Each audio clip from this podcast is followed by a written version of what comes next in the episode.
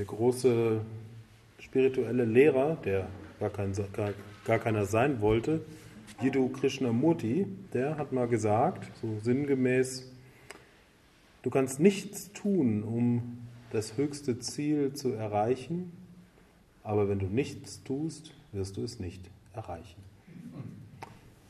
Aber was meint er damit? Also das höchste Ziel, so die Lehre des Yoga bzw. die Lehre des Vedanta, ist ja, dass wir die Wahrheit erkennen, dass wir das ähm, realisieren, was wir eigentlich sind. Also wir gehen davon aus, dass wir normalerweise in einem Zustand sind, wo wir unwissend sind und uns nicht darüber bewusst sind, was die wahre Natur unseres Selbst ist, beziehungsweise dass wir in unseren falschen Konzepten und Vorstellungen uns verheddert haben und, ähm, und ja, eine völlig falsche Idee davon haben, was wir eigentlich sind. Und daraus resultieren eben all unsere Probleme. Also Ziel des Yoga ist, dass wir die Unwissenheit überwinden, dass wir die falschen Vorstellungen, die Illusion überwinden und das erkennen, was tatsächlich wahr oder wirklich ist. Und nur diese reine Erkenntnis der Wahrheit wird uns frei machen, so wie die alten Griechen ja auch schon gesagt haben. Ja, die Wahrheit wird euch frei machen. Nee, das war die Bibel. Da gab es diesen Wahlspruch ähm, äh, über die, diese, die, die Wahrheit wird euch frei machen. Die, das ist äh, aus dem Neuen Testament und es gibt diesen Spruch von den, äh, vom Orakel von Delphi, der steht über, über der Tür, äh, erkenne dich selbst. Ja, und so ist das eben das, worum es geht, ne, dass wir das erkennen, was wir in Wirklichkeit sind und das heißt, wir können die Wirklichkeit so lassen, wie sie ist. Es kommt nur darauf an, sie zu erkennen. Also man kann sagen, Erleuchtung ist vielmehr ein Prozess des Offenlegens der Wahrheit, als dass es irgendwie eine besondere Erfahrung ist. Denn Erfahrungen kommen und gehen, Erfahrungen und Zustände unseres Bewusstseins sind vergänglich. Und die dauerhafte Befreiung ist eben eine Erkenntnis. Und so ist alles, was wir tun, Teil der Illusion, beziehungsweise Teil äh, der relativen Ebene, in der wir uns verheddert haben.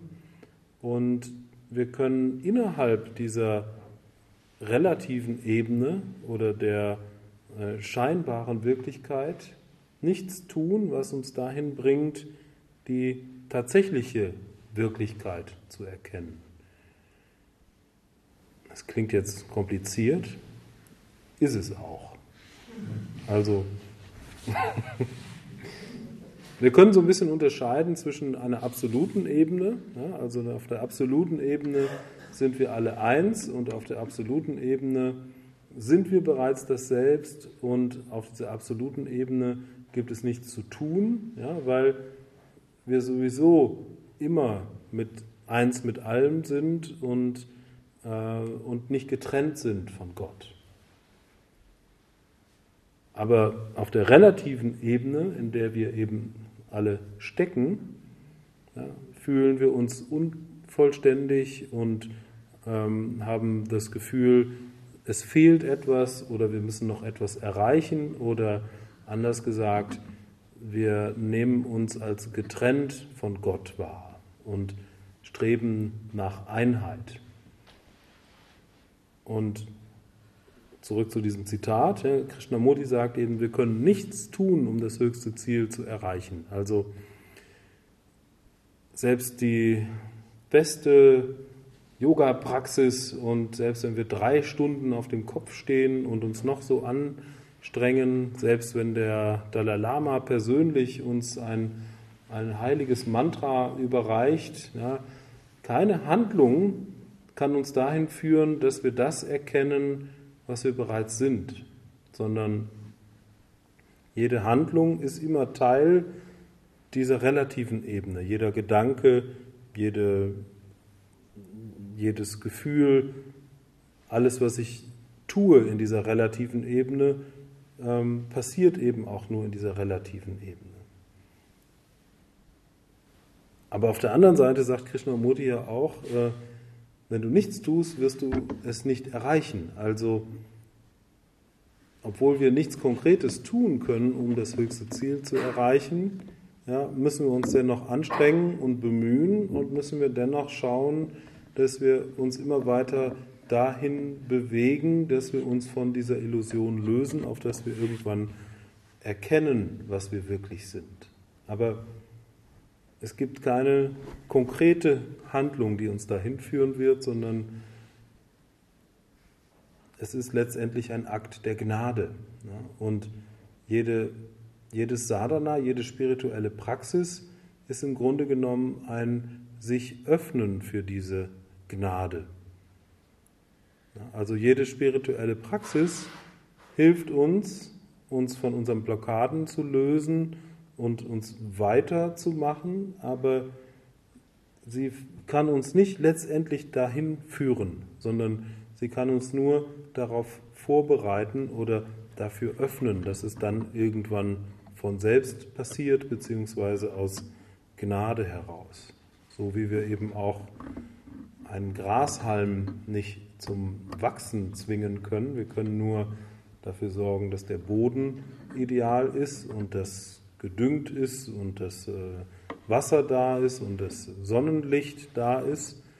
Aber wachsen muss der Grashalm von alleine. Und genau so können wir auch nicht in dieses höchste Bewusstsein, in diese Erkenntnis des Selbst hinein äh, uns zwingen, sondern das passiert irgendwann aus Gnade. Also spirituelle Praxis ja, ist ganz entscheidend und wichtig, aber es gibt keine spirituelle Praxis, die uns zum Ziel führt, sondern die spirituelle Praxis öffnet uns nur dafür, dass wir irgendwann dieses Ziel durch die göttliche Gnade erreichen. Wahrscheinlich habe ich euch mit meinen Worten jetzt noch mehr verwirrt, als ihr vorher schon wart, aber ähm, entscheidend ist, entscheidend ist, was ich sagen möchte, ähm,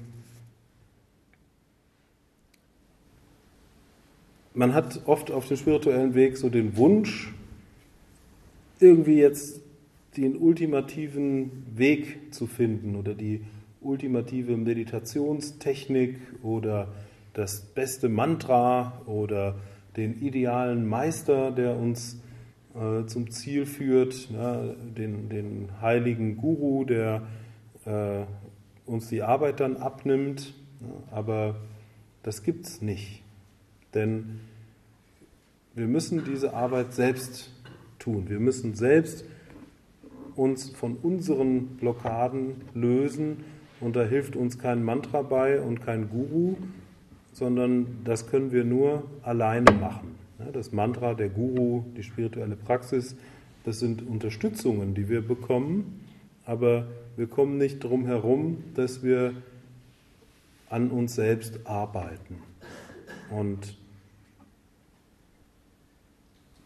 ja, auch wenn wir die Hoffnung haben, äh, dass es irgendwie ja, vielleicht doch irgendwann leicht wird.